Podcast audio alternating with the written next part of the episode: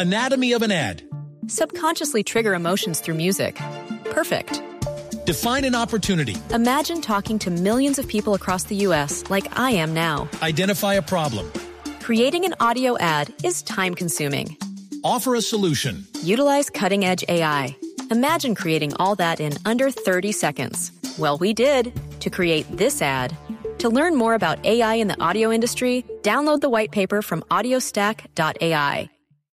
Padres con experiencia, padres nuevos, hijos únicos, con hermanos, abuelos que consienten, nietos que aprenden. Vamos a construir un puente entre generaciones para que las familias crezcan. Aquí comienza Generaciones Blue, un espacio del ICBF y Blue Radio con testimonios, guías, expertos e invitados que nos ayudarán a mejorar la vida en familia y las relaciones entre sus miembros. Generaciones Blue por Blue Radio y bluradio.com la nueva alternativa.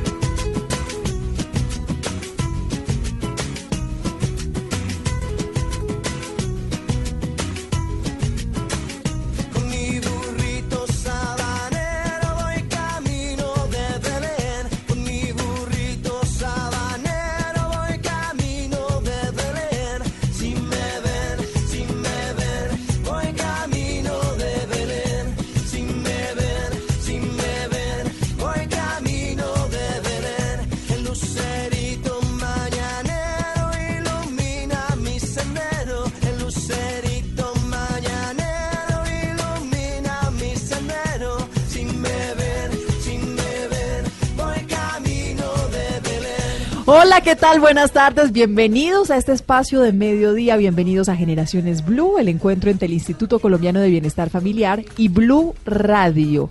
Esta canción la reconocemos de inmediato.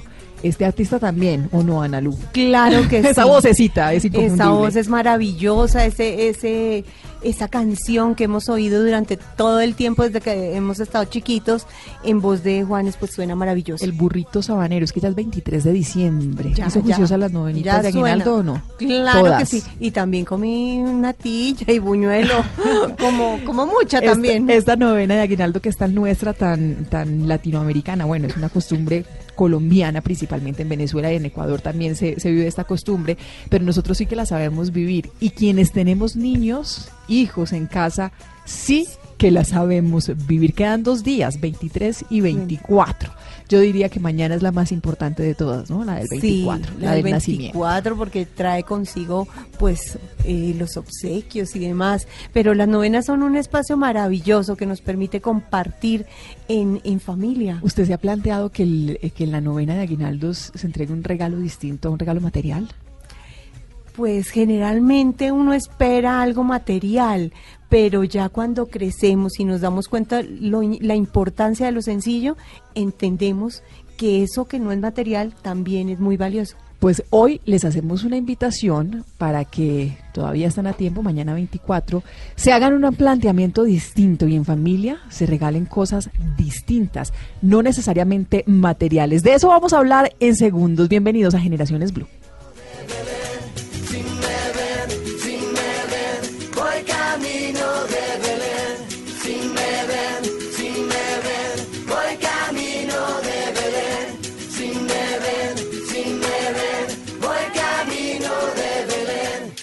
Estás escuchando Generaciones Blue.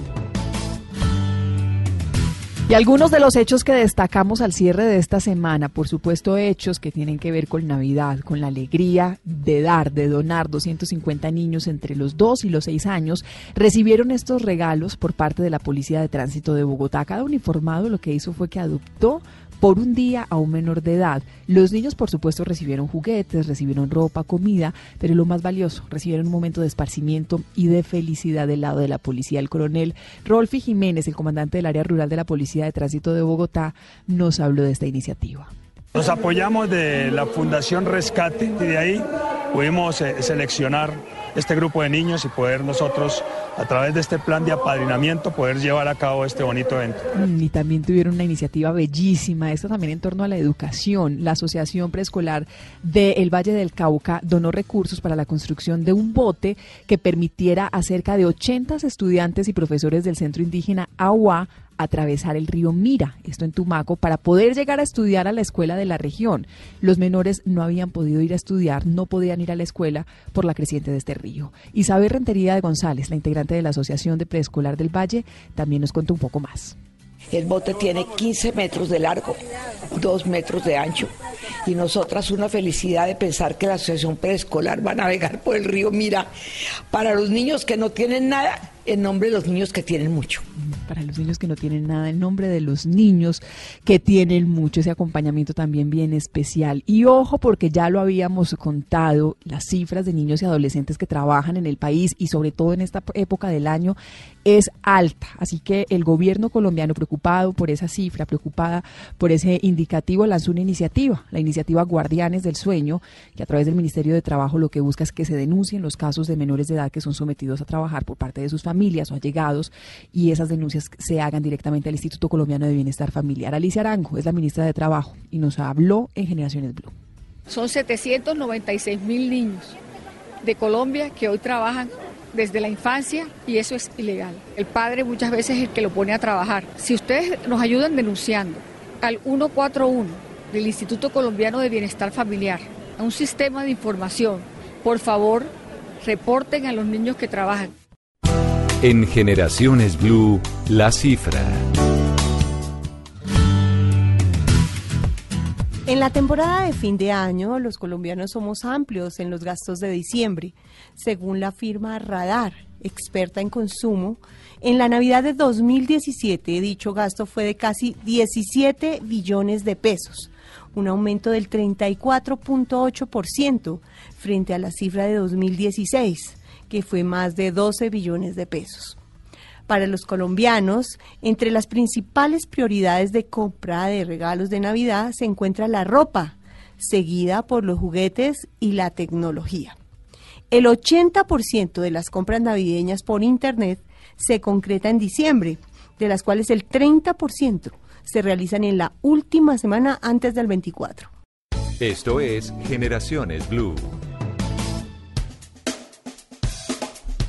La cifra es impresionante. Diciembre es el mes en que todo se puede, ¿no? En que nos permitimos todo, comer, pasear. Siempre nos hacemos el propósito de tener un presupuesto para este mes y siempre nos desfasamos, siempre compramos muchos regalos. La inversión es grande. La inversión es bien grande. Pero la invitación que les tenemos hoy a quienes todavía están en la búsqueda de ese regalo es a pensar en torno a qué es lo mejor para dar sobre todo a nuestros niños, a nuestras niñas, a los adolescentes que tenemos en casa. Muchas veces se nos va la mano dando regalos grandísimos, llegándoles eh, con, el regalo más grande. A veces hasta entre papás se le convierte eso en una competencia. Así que, eh, ¿cómo pensar en un regalo apropiado? ¿Cómo pensar en un regalo que sea funcional? Y cómo pensar también en un regalo diferente. De eso vamos a hablar hoy en Generaciones Blue Analú. Sí, para hablar justamente de este tema hemos invitado a dos personas que nos van a orientar. Eh, se trata de Diana Trujillo, ya es licenciada en educación infantil y máster en educación. Además es asesora de la Dirección de Primera Infancia del Instituto Colombiano de Bienestar Familiar. Bienvenida, Diana. Muchas gracias por la invitación, muy contenta de estar acá. También nos acompaña Sandra Durán, ella es licenciada también en educación eh, preescolar es especialista en gerencia social y educación y además es doctora en educación social. Bienvenida.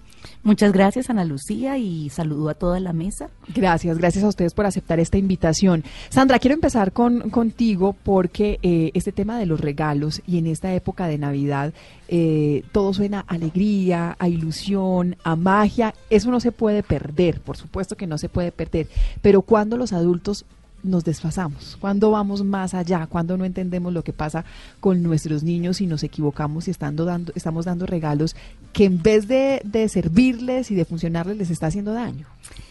Eh, esa es una pregunta muy interesante para abrir eh, esta conversación, porque mm, yo creo que cuando al niño se le da todo lo que pide y sobre todo se le sobreestimula con una cantidad de juguetes que ni siquiera le ha pedido, ni siquiera se lo ha soñado, ni siquiera lo ha pensado, y es más como por eh, em, e, esa e, e, estar en esa competencia y en entrar como en esa sociedad de consumo tan compleja que lo que hace es, es decirnos todo el tiempo que el que tiene más eh, vale más, digamos, y eso es lo que un poco a veces le vendemos a nuestra primera infancia, a nuestra infancia y adolescencia. Creo que lo que hay que pensar es eh, que la Navidad es un momento, por supuesto, de obsequiar, porque está detrás también el decirle al otro que lo amamos, pero también está ese obsequiar tiempo, ese obsequiar espacios, ese obsequiar, eh, por ejemplo, regalos construidos en, familia. Por ejemplo, la carta de Navidad con una huella cuando los niños son bebés para los abuelos, la huella del pie, la huella de la mano, o cuando están haciendo sus primeras letras y, o sus primeros garabatos y que el niño le diga cuánto ama a su mamá, a su papá, a su abuelo. Eso creo que es muy significativo y no importa que vaya acompañado de un obsequio, eso no, no tampoco hay que satanizarlo, pero creo que eh, eso también les enseña a ellos que no solamente está lo material, sino que hay otros obsequios del corazón que también son importantes regalar en esta Navidad. Sandra, ¿por qué es importante dar obsequios? Es importante porque mm, en el dar, cuando damos también eh, nos estamos proyectando lo que queremos recibir, ¿no? Entonces, cuando nos reunimos en familia y nos pensamos, ¿qué le voy a dar a este abuelo? ¿Qué le voy a dar a este tío, a este niño de tres años, a mi sobrino? Estamos eh, resignificando la Navidad y pensándonos qué es lo que necesitas, qué es lo mejor que te puedo dar. Entonces ahí es cuando viene ese componente desde el corazón, ¿no? Y ya no es tanto lo material, sino el significado que le estoy dando a ese objeto. Diana, ¿y cómo manejamos el tema de la frustración? ¿Cómo manejamos no es el regalo que estaba esperando? Los niños chiquitos, por ejemplo, cambian de parecer todos los días. Todo el mi hijo todos los días me pide algo distinto. ¿Cómo, ¿Cómo manejamos ese tema de la frustración o cuando un papá no tiene la plata para dar lo que ese niño está soñando y que le están mostrando por televisión? Yo creo que hay que perderle el miedo a la frustración. La frustración nos construye como seres humanos. Creo que en la medida en que no le damos a los niños y a las niñas todo lo que les, todo lo que piden, les está, los estamos ayudando a construirse y tolerar la frustración es muy importante. Hay muchos adultos que llegamos allá viejos y no toleramos la frustración y tenemos muchos problemas porque en la vida no vamos a obtener todo lo que tenemos, lo que queremos. Entonces es, es importante eh, conversar con ellos también, ¿no? Y no enfocarnos tanto en lo que no tenemos, sino en lo que tenemos. Sandra, ¿qué podemos decirle a los padres que se sienten culpables porque no le pueden dar a sus hijos lo que ellos piden? Claro, eh, los, las, las, familias en esta época quisieran eh, que llegara esa carta de Navidad y poder darles a los niños y niñas todo lo que piden. Y ya nos decía Mónica que su hijo todos los días pide algo distinto. Yo creo que aquí lo importante es pensar justamente en quién es el niño y la niña, qué, es lo que les interesa. Nosotros somos los adultos, entonces también qué es lo que lo, que le puede venir mejor, ¿no? Porque eh, a veces no lo que ellos quieren es lo más pertinente o lo que más les conviene. Y eso también es una enseñanza que está detrás de la Navidad. Eh, ya lo decía Diana, no todo lo que pides es lo que te voy a dar. Eh, yo les cuento una anécdota de mi hijo, que ya tiene 18 años, y yo le decía, ¿y tú no vas a hacer carta al niño Dios? Y me decía, ay, no, mamá, pero ya de 18 le dije, pero hazle una carta. Piensa en qué le vas a decir y me decía, yo tengo es mucho por agradecer y yo creo que eso se construye desde niños, ¿no? Cómo se hace la carta y cómo tiene mucho para agradecer, pero hoy pero también me decía algo muy importante en la carta. Quiero un regalo que puedas, que quieras y que consideres pertinente. Eh, porque también es una enseñanza para los niños. Más adelante es que ni siquiera van a anhelarlo, porque si todo lo que tienen se lo damos, son niños muy de la inmediatez y muy de yo pido y ya me lo dan. Entonces no tengo que soñar mucho, no tengo que anhelar mucho, ni tengo que desear mucho, porque es que yo tengo todo lo que quiero. Si todo lo que señalo me llega. exacto, y, y, también eh, lo enseñamos a que, a que seguramente esté muy Mm, muy pensando en lo material más que en otras cosas que son más significativas. Pero si le enseñamos que, mira, tú le pides esto, pero el niño siempre sabe qué es lo que te conviene. Yo quisiera en este momento, no sé, de pronto una casa o un carro. seguramente si no es mi momento no me lo va a traer. Piensa que hay una lista de regalos, pero es el niño Dios el que va a decidir con ese amor que te tiene y como te conoce, ¿Qué es lo que más te conviene? A mí eso me parece clave, cómo orientarlos y creo que en eso tenemos que insistir, Sandra. Esa orientación no tiene que ser de ocho días antes de la entrega del regalo. Esa orientación yo creo que tiene que ser durante casi una construcción, bueno, de vida, una construcción de vida y permanente, pero una construcción que sea suficientemente, eh, bueno, con el tiempo necesario para que esa construcción con su hijo sea adecuada. Y, voy es precisamente a eso, a, a ir pensando en qué le conviene, en qué ya tienes, en qué te sirve, en qué es un capricho, entre comillas, y así también uno puede, puede sentirse como papá, si, si no tengo las posibilidades de darle lo que quisiera, porque uno como papá quisiera darle todo, pero si económicamente, por ejemplo, no me alcanza para darle lo que, lo que quiero, pues esa construcción con él, además de permitirle un espacio con su hijo, pues va a ser muy valioso. Mm, claro. Mónica, tú acabas de decir algo muy importante y es que siempre la familia quiere darle todo y lo mejor a los hijos. Lo que hay que pensar y la invitación de hoy es si todo y lo que piden es lo mejor para ellos. Y es lo más favorable para la, para la construcción de la personalidad del niño. ¿No? Y eso es lo que le tenemos que ir enseñando. Todo en la vida se consigue, pero hay que también lucharlo. Y tú lo pides, pero no es ya que se da.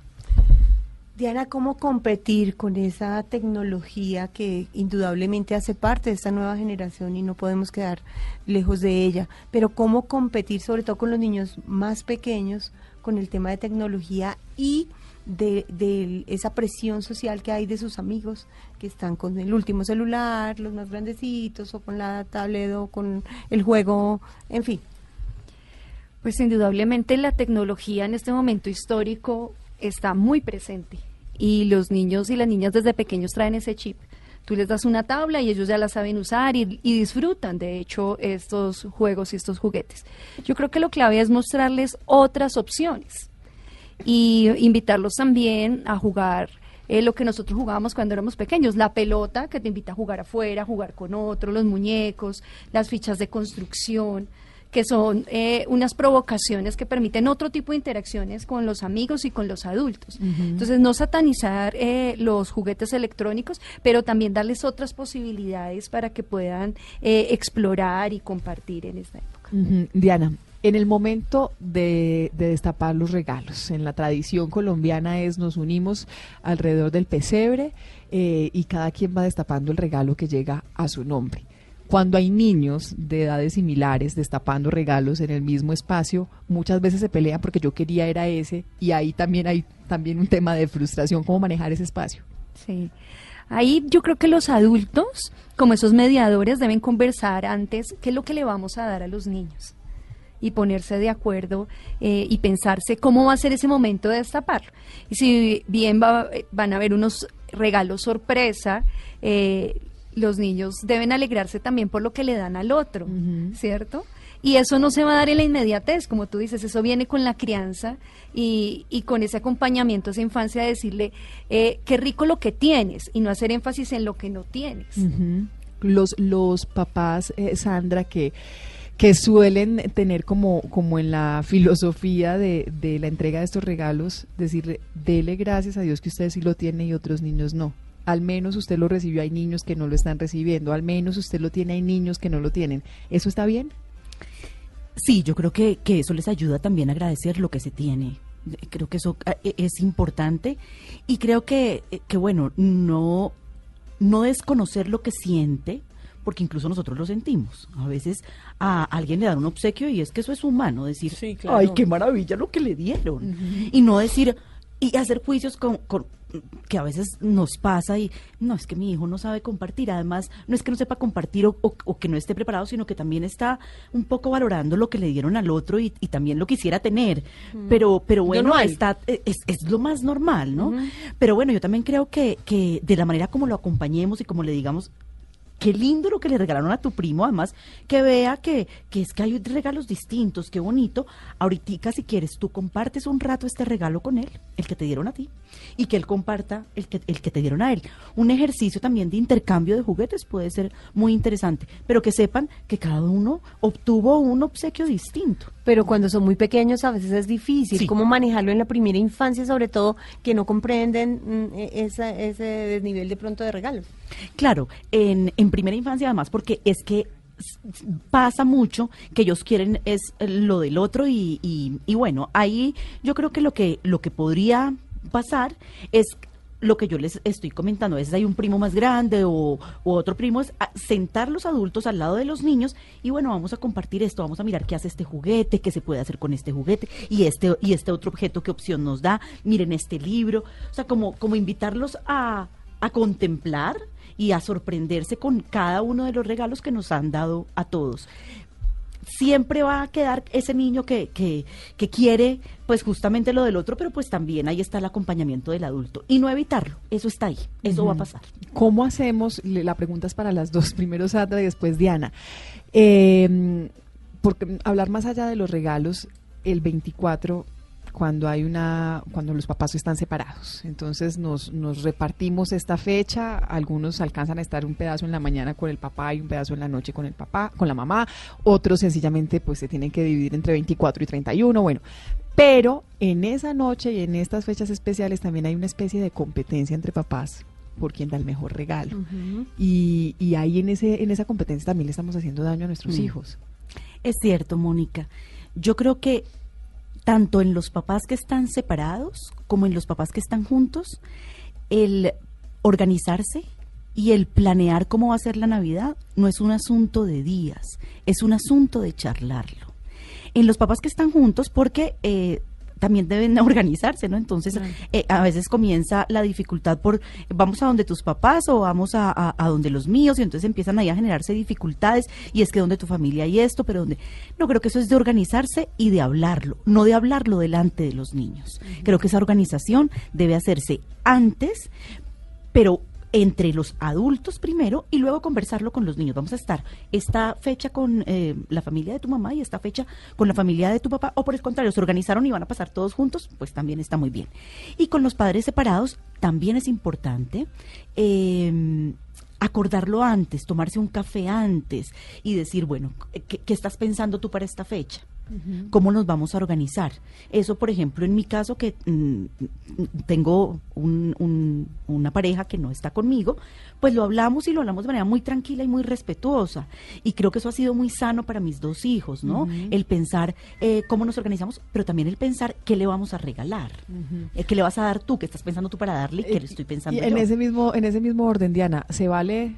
Pues sí se vale, pero pero será sano ponernos de acuerdo, papá y mamá ponerse de acuerdo y decir, vamos a dar un solo regalo de papá y mamá, independiente de que estemos separados. Por supuesto que, que es muy no es fácil, válido. no es fácil. Sería lo No, ideal. Sería fácil, sería lo ideal. sería lo ideal y que el niño o la niña pudiera recibir un, muy, un regalo y no muchos que a veces los saturamos y los sobreestimulamos en ese entrega de muchos regalos y a veces ni siquiera los alcanzan a abrir todos o el 25 ya no están interesados, el 26 están en la basura.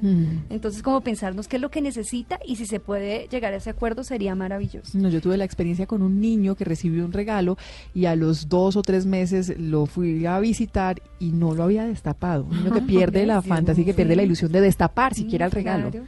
Que es la, la parte más maravillosa de los regalos, la sorpresa de destapar. Destapar. Eh, ¿Qué pasa, eh, o más bien, cómo elegimos el regalo para nuestros niños? A veces los papás son los que eligen los regalos que ellos quisieran haber tenido. ¿Cómo, cómo logramos eh, escoger el regalo con ellos sin que sea pues evidente lo que le vamos a dar?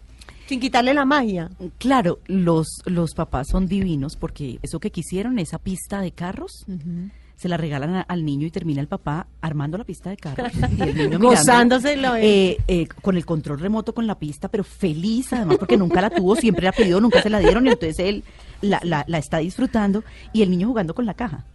¿No? Pero además feliz, sí. porque es que la caja es toda una oportunidad eh, de interacción, de, de sorpresa, de, de desafío y de reto. Entonces, eh, yo creo que hay que pensar más no en la infancia que no tuve o, o- o en, o en lo que no tuve de, de niño, sino pensar más en el niño que tengo hoy, en el niño que está aquí de frente y el niño que tiene unos intereses particulares. Y allí yo voy a pensar en las edades. Y ustedes hicieron una pregunta sobre los juguetes tecnológicos. Y es que a un niño de un año y de dos años a veces se le regala la tablet, el play, y luego nos quejamos como adultos, pero es que mi hijo está todo el día en eso. Pero ¿quiénes fuimos? Los que lo invitamos y los, lo, que, eh, los que lo enfrentamos a ello, pues nosotros los adultos. Creo que en un momento dado eh, los niños están perdiendo la posibilidad de interactuar y de compartir con la familia. Muchas veces, muchas veces, Sandra, Diana y Analú, las dificultades se convierten en verdaderas posibilidades y en verdadera enseñanza. Conocimos una historia en Venezuela, un colombiano que lleva varios años viviendo en Venezuela y como hay tantísimas dificultades para conseguir eh, baterías, por ejemplo, para los juguetes electrónicos a propósito, pues se dio a la tarea de hacer otro tipo de juguetes. Después del corte les contamos más de esta historia porque hablamos con una hija de, de este Yepeto colombiano, como lo han llamado algunos medios de comunicación, y seguimos hablando de esta conversación, de este tema de los regalos de Navidad. Ya regresamos con Generaciones Blue. Continuamos con Generaciones Blue. En Generaciones Blue, testimonios. Conocemos bien la crisis social que hay en nuestro vecino país, en Venezuela, y esta Navidad. Los juguetes nuevos para ellos son podría decirse casi que un sueño inalcanzable para esas familias venezolanas, para cientos de niños, miles de niños afectados por la crisis, falta de dinero. Muchos, hay que decir, están buscando juguetes artesanales. Y precisamente en Zulia hay un carpintero que es colombiano, les contábamos hace algunos minutos, y eh, muchos medios, especialmente en Noticias Caracol, lo bautizaron el Yepeto colombiano porque trabaja con esa ternura y con esa generosidad. Se llama Alfredo Flores, es colombiano, lleva mucho tiempo en Venezuela, tiene 84 años y está construyendo carros de madera para esos niños de la zona. Los carros que construye Alfredo cuestan entre 2.500 bolívares. Eso vale un paquete de baterías para un carrito de control remoto allá en Venezuela. Eh, está sus manos cansadas, eh, podría decirse, convierte en trozos de madera en alegrías para muchísimos niños. Hablamos con Beatriz Feria. Ella es hija de Alfredo y queremos, Beatriz, buenas tardes, que nos cuente un poco más sobre, sobre él, sobre Alfredo Flores. Bueno, mira, yo soy Beatriz Feria, porque en realidad él no es mi papá, él es mi padrastro es el compañero de mi mamá de hace 35 años, pero es una persona que yo aprecio y quiero mucho. Él se llama Alfredo Flores. Beatriz, bueno, eh, cuéntenos un poco entonces de Alfredo. ¿Qué hace él? ¿Qué es lo que está haciendo? Él es ebanista desde la edad de 12 años. El trabajo de él era de hacer muebles lujosísimos, juegos de cuarto, bibliotecas, cocinas, muebles finos, este, muebles, juegos de comedor, pero ya él está en una edad avanzada y ya y sufrió tres infartos. Él ahorita, él prácticamente él está, eh, bueno, lo maneja Dios, porque él pasó por tres infartos, el corazón solamente le funcionaba supuestamente por el médico solo un 25% de su corazón, pero es un hombre muy fuerte, que tiene mucha fortaleza. Beatriz, ¿cómo nació ese proyecto de construir juguetes en Navidad para los niños de Maracaibo? Bueno, como él es muy inquieto, no le gusta estar este, eh, sin hacer nada, él tenía una maderita ahí guardada y se puso, se, se le ocurrió, voy a hacer unos camioncitos. Y hizo dos, tres y a las personas que pasaban les había gustado, les ha gustado mucho y entonces se entusiasmó y se puso a fabricar los camioncitos y los ha ofrecido al público y la gente está muy contenta, los niños que pasan se entusiasman, se emocionan y es una alternativa con debido a la crisis por la que estamos pasando ahorita. Sí, para que eso le, eso le ha servido a muchas personas, ya ha vendido varios y la gente se ha ido contenta porque los camioncitos son muy coquetos, son bonitos, están muy bien hechos. Sí, los están llevando mucho para guardarlos para la Navidad. Claro, me imagino que se los llevan felices para la, la Navidad, se convierte en esa alternativa bien importante para ellos. Yo creo que cuántos papás dicen, bueno, si no, si no hay forma de acceder a otro tipo de juguetes, tengo una alternativa además bellísima, las artesanías, por supuesto, y un carrito de madera, creo que se convertiría en un tesoro para muchos de esos niños en Zulia. ¿Qué va a pasar entonces después de Navidad, Beatriz? Veremos, algo se le ocurre porque él siempre está que esté haciendo sillitas, que esté haciendo banquetitas, mesitas de dominó, el poco a poco, porque como ya no se puede esforzar mucho, pero siempre lo sigue mm. haciendo. Que lo siga haciendo y acá lo seguimos aplaudiendo. Beatriz, gracias a usted por atender nuestra llamada desde Zulia, desde Venezuela. Saludos también a Alfredo, este artesano, este carpintero Ustedes escuchan bien la historia de Ana y mm. Sandra, al mejor estilo de Gepetto, está construyendo estos juguetes. Eh, él lo está haciendo en Zulia, lo está haciendo allá por las dificultades económicas, por la crisis social que está viviendo el vecino país, se ha convertido en una alternativa bien importante, pero miren ustedes que yo me he encontrado en muchas tiendas muy caras, eh, Ujú. sin decir ningún nombre, muchas de ellas españolas especializadas en juguetes infantiles que están volviendo a los juguetes de madera. Están volviendo a los juguetes de madera, Sandra. Sí, claro, y esto es muy importante y es una idea para aplaudir, ¿no? Porque, por ejemplo, esos juguetes de plástico que son eh, tan eh, complejos para el medio ambiente, eh, yo creo que deberíamos pensar en ellos para poder volver a los juguetes de madera, porque es que esto no es gratuito, esto obedece a estudios serios sobre la posibilidad que da la madera en términos de textura, en términos de temperatura para un, para un niño. En ese caso, los juegos de construcción hoy más interesantes están hechos en madera, esos cubos de madera, esos eh, diferentes figuras geométricas en volumen de madera, donde el niño se piensa todo el tiempo cómo hago para construir, por ejemplo, un carro. No es el carro que lo tiene todo, la luz, el sonido, el movimiento y yo. O hasta en el que se puede subir. Un- yo un poco objeto frente a ese otro objeto, sino como yo también soy sujeto que piensa frente al juguete, ¿no? Estamos, estamos coartando la imaginación de nuestros hijos. Sí, Sí, Diana. Sí, sí, porque cuando les damos esa muñeca que llora, canta, come, se viste sola, Ujú. hace todo, eh, el, el, el niño o la niña ante ese objeto no sabe qué hacer. Antes tenía que imaginárselo. Claro, Estaba y hacer la llorando, que había que voz, cambiarlo. que cambiarle había- la ropita, le da. Entonces, para que nos pensemos el juguete, no tanto como el objeto en sí, sino qué vamos a hacer con ese juguete y cuáles son las posibilidades alrededor de ese juguete.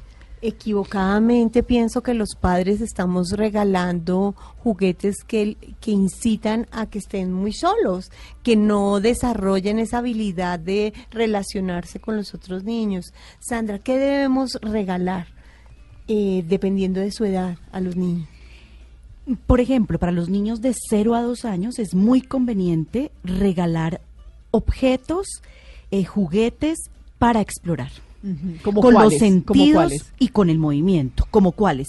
Ese carro de madera para alar, para empujar, esas eh, cajas con figuras para ensartar, para encajar, eh, esos, esos, esos objetos que también invitan a probar, a reconocer diferentes texturas. Texturas. Hay libros, por ejemplo, que hoy vienen con distintas texturas, donde ellos pueden morderlos, por ejemplo, el niño más pequeño lee con todo su cuerpo, entonces los lanza, los- y hay libros en cartón o en tela que son muy apropiados para regalarles a los niños y niñas de 0 a 2 años, De de, 0 a 2. 0 a 2. De 2 a... ¿Cuál, cuál es otro rango De que 2 a podríamos definir? 4, 5, A 5. juegos simbólicos. Pero anoto que ese ahí es donde cabe, con- es donde cae Joaquín. Eso, eso te, te interesa. Juegos simbólicos o juegos de imitación, es decir, los títeres, los disfraces, los muñecos, los muñecos eh, de trapo que ellos puedan manipular, los juegos de construcción. Los juegos de construcción son unos juegos muy versátiles porque además están haciendo presencia en todas las edades, son muy oportunos para todas las edades. A veces uno dice, ay, pero los juegos de construcción no les interesan. Pongan a los niños, yo que estuve en varios jardines de Bogotá trabajando como profesora, pongan a los niños con juegos de construcción, se quedan absortos y felices porque eh, eh, es, es que la ficha lo, lo reta, ¿no? A los niños les gustan los retos. Y una de las cosas que brindan los- la- las, las fichas de construcción son retos, cómo hago la casa, cómo hago el carro, cómo hago el muñeco, cómo hago el robot. Entonces creo que eso es, eso es importante también. Eh, esos muñecos que se les pueden quitar las piezas y volverlos a armar. Eh, los carros también, los carros, pero eh, esos carros que ellos pueden armar, Ahí, ahí quiero hacer un paréntesis. Una niña en, en ese rango de edad, entre los 2 y los 5 años, que quiera jugar con carros, que hay veces los papás dicen no, o un niño en esa edad que quiera jugar con muñecas. Maravilloso, maravilloso. El niño que quiere jugar con muñecas lo que está haciendo es identificándose con ese papá que juega y la niña que está jugando con carros pues también se está, se está identificando con esas con esos roles del género masculino y femenino. Entonces yo creo que que posibilitarle a la niña que le regalen carros y al niño que le regalen muñecas es muy importante. Si un niño en ese rango dice quiero pedirle al niño Dios una muñeca, Por favor, regalemos regale la muñeca Sí. sin miedo. Sin miedo, qué, qué maravilla. Es un niño sensible frente a los niños. Seguramente está imitando a ese papá y a esa mamá y quiere cuidar a esa muñeca tal y como lo cuidan a él. El hecho de que un niño quiera acostarse con un muñeco habla muy bien de lo que está pasando en su casa con él. El hecho de que un niño quiera llevar al muñeco al comedor y darle comida como se lo dan a él es un poco representando lo que para él significa lo que está entendiendo de su hogar, de su familia. También cuando se quiere eh, trabajar con los niños, diversidad, eh, equidad, bueno, también siempre pensamos en los muñecos de ojos claros, monitos, pero qué rico trabajar con, con ellos el tema de género, el tema de raza, a través de muñecos eh, de color diferentes, ¿no? Ese es el, la muñeca, ese es el regalo que yo más recuerdo, una muñeca eh, negra que me dio mi mamá. Mm, divino. Bueno, Diana, sigamos haciendo la lista. Sí. Niños del otro rango, podríamos establecerlo entre qué, 5 o 10? 5 o 10 Sí, años. ahí entran los juegos de reglas. ¿sí? que son los juegos de mesa.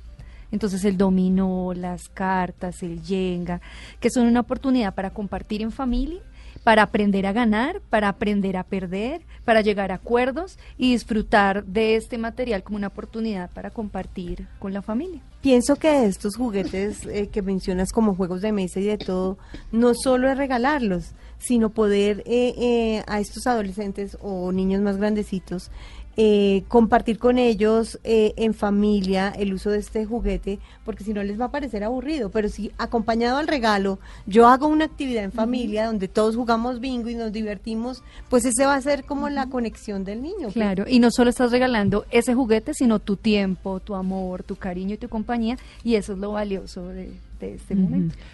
De 10 en adelante. Que no sea ropa. o sí, o también cabe. Ya adolescentes, ya los adolescentes si quieren ropa, ¿no? Sí, si quieren ropa Re- y ropa y zapatos. Y zapatos. Videojuegos. Los libros. Ay, Mira, nos quejamos mucho de que los niños no, le- no leen, pero incluso para los niños más pequeños, acostumbrar a regalar libros a la infancia, a la adolescencia, a la juventud.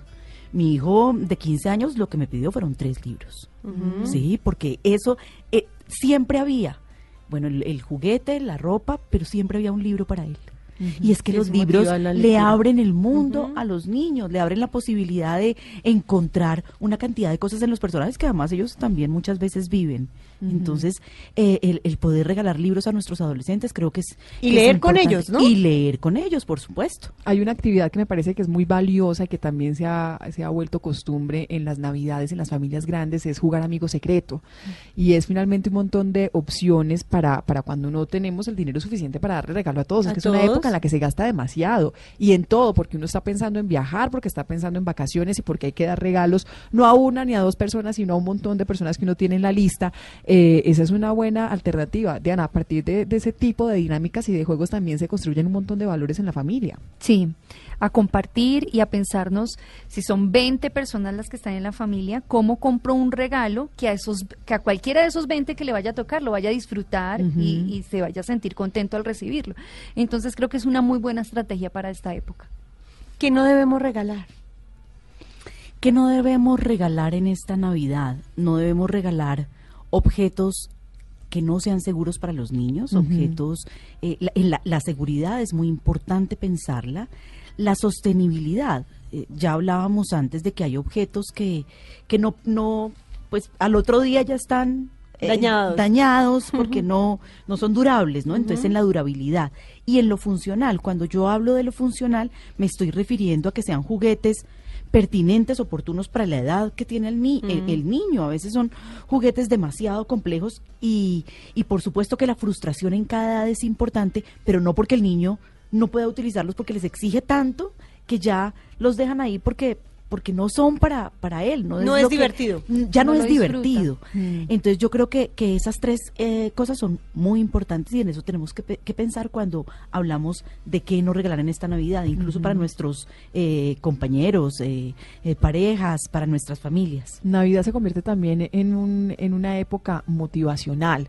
Eh, el 24 de diciembre, el regalo del Niño Dios, el aguinaldo, como quieran llamarlo, se convierte también en un tema motivacional. Quienes han trabajado durante todo el año con sus hijos, si te portas bien, el Niño Dios te va a traer lo que te mereces. Si te portas bien, Santa te va a traer lo que te mereces. O con los niños más grandes, si, te, si ganas el año, el regalo que quieres y el regalo prometido va a estar. ¿Funciona o no? ¿Es bueno o no es bueno hacerlo? es como un momento de recompensa también, ¿no? De pensarnos, pasaron 12 meses, hicimos esto. Si lo tomamos desde ese enfoque, es muy bueno. Porque es valorar, te esforzaste, hiciste esto bien, eh, hubo algunos... Eh, desaciertos, pero mira que lo lograste. Entonces, si, si vemos todo lo positivo de lo que pasó y que logró alcanzar lo que quería, pues es muy satisfactorio. ¿Y qué pasa si no alcanzo metas? También es la oportunidad para reflexionar. No, no, no, llegó porque te va a llegar carbón. Claro, eh, yo, yo, creería que, que mm, esa manipulación excesiva no es tan constructiva para un niño. El estarle diciendo, ah, no, mira cómo te portaste. El niño Dios no va a venir. Además porque es mentira. El niño Dios está. Te portes tú mal y es más, te da oportunidades siempre para cambiar, para reivindicarte, para ser otro. Y eso ellos lo tienen que tener presente. Y no es tan sano para un niño estarlo manipulando con eso. Porque hay metas, incluso uno hace, eh, hay juegos en la familia que es, bueno, escribamos los propósitos para el año entrante. Y hasta uno de adulto hay cosas que no puede cumplir. No, porque pues, no quiso. No, la lista de propósitos de 2019 uno nunca la cumple. Exactamente. Entonces, pues, a los niños les pasa lo mismo. Manipularlos con eso no es tan sano para ellos. Yo creo que lo mejor es decirles, claro que te va a traer. No todo lo que pides y no porque no te hayas portado bien. Eres un muy buen chico, eres un muy buen niño, te amamos te ama, eh, el niño Dios te ama, Santa te ama, pero, pero vamos a ver qué trae. No porque te portes bien o te portes mal. Además, porque empieza a aprender que detrás del regalo siempre hay, eh, me porto bien para que me den un regalo y si me porto mal, entonces no me dan nada. Entonces siempre como la recompensa. Premio castigo. premio castigo. Que hemos hablado muchas veces de esto acá, Ana Luz, hablar de las consecuencias, explicarle las consecuencias al hijo de si te portas mal o si te portas bien. Hay consecuencias buenas y consecuencias malas. Pero eso no tiene nada no es premio castigo. Y lo hacemos todo el tiempo con la comida, con la hora de siesta, con los logros académicos, con Pero si digamos, el, eh, vuelvo y perdón que insista, pero si el adolescente o o, el niño eh, perdió el año, que no es perder, perdón, no, no cumplió, sus, metas, sus logros. Eh, ¿Debe haber regalo? Debe haber regalo. No se puede castigar con ese tipo de cosas. No, no, no. La consecuencia de eh, no alcanzar los logros obtenidos en octavo. Es que no vas a estar con tus compañeros, es que vas a tener que repetir matemáticas. son inherentes a lo que hizo, a lo que pasó con él. No al regalo de Navidad.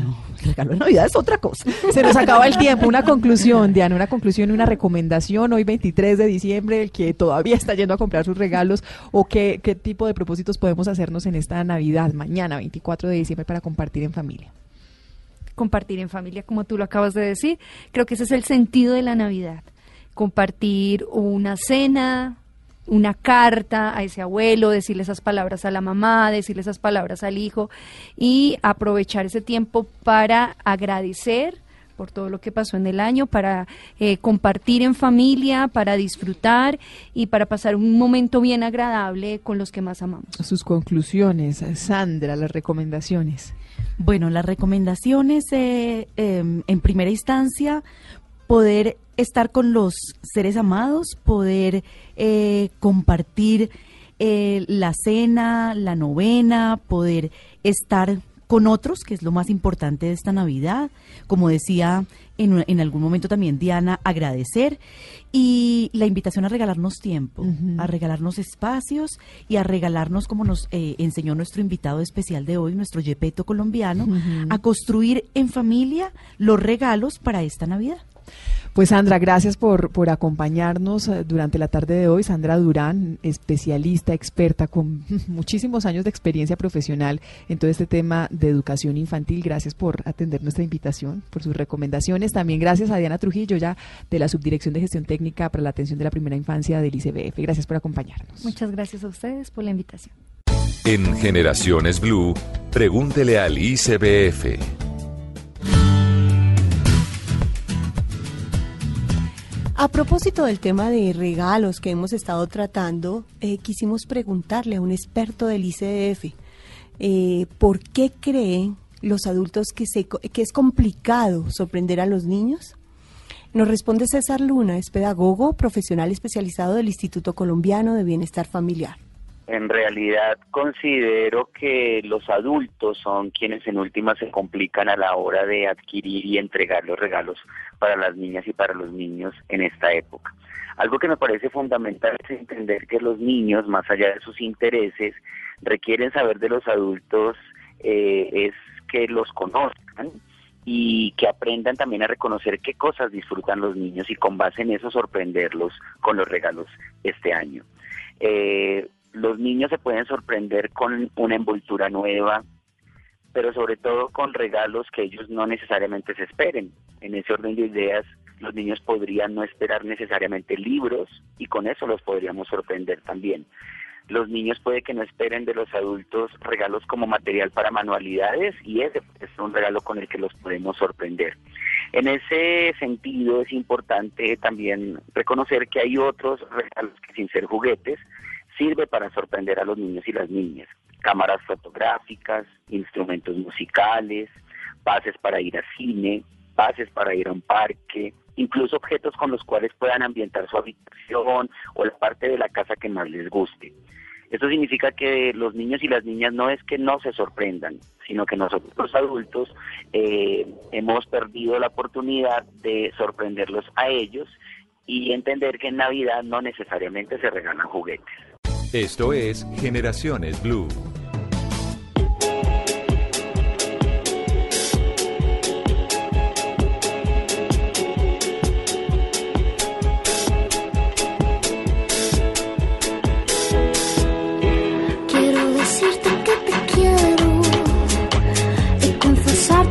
siento.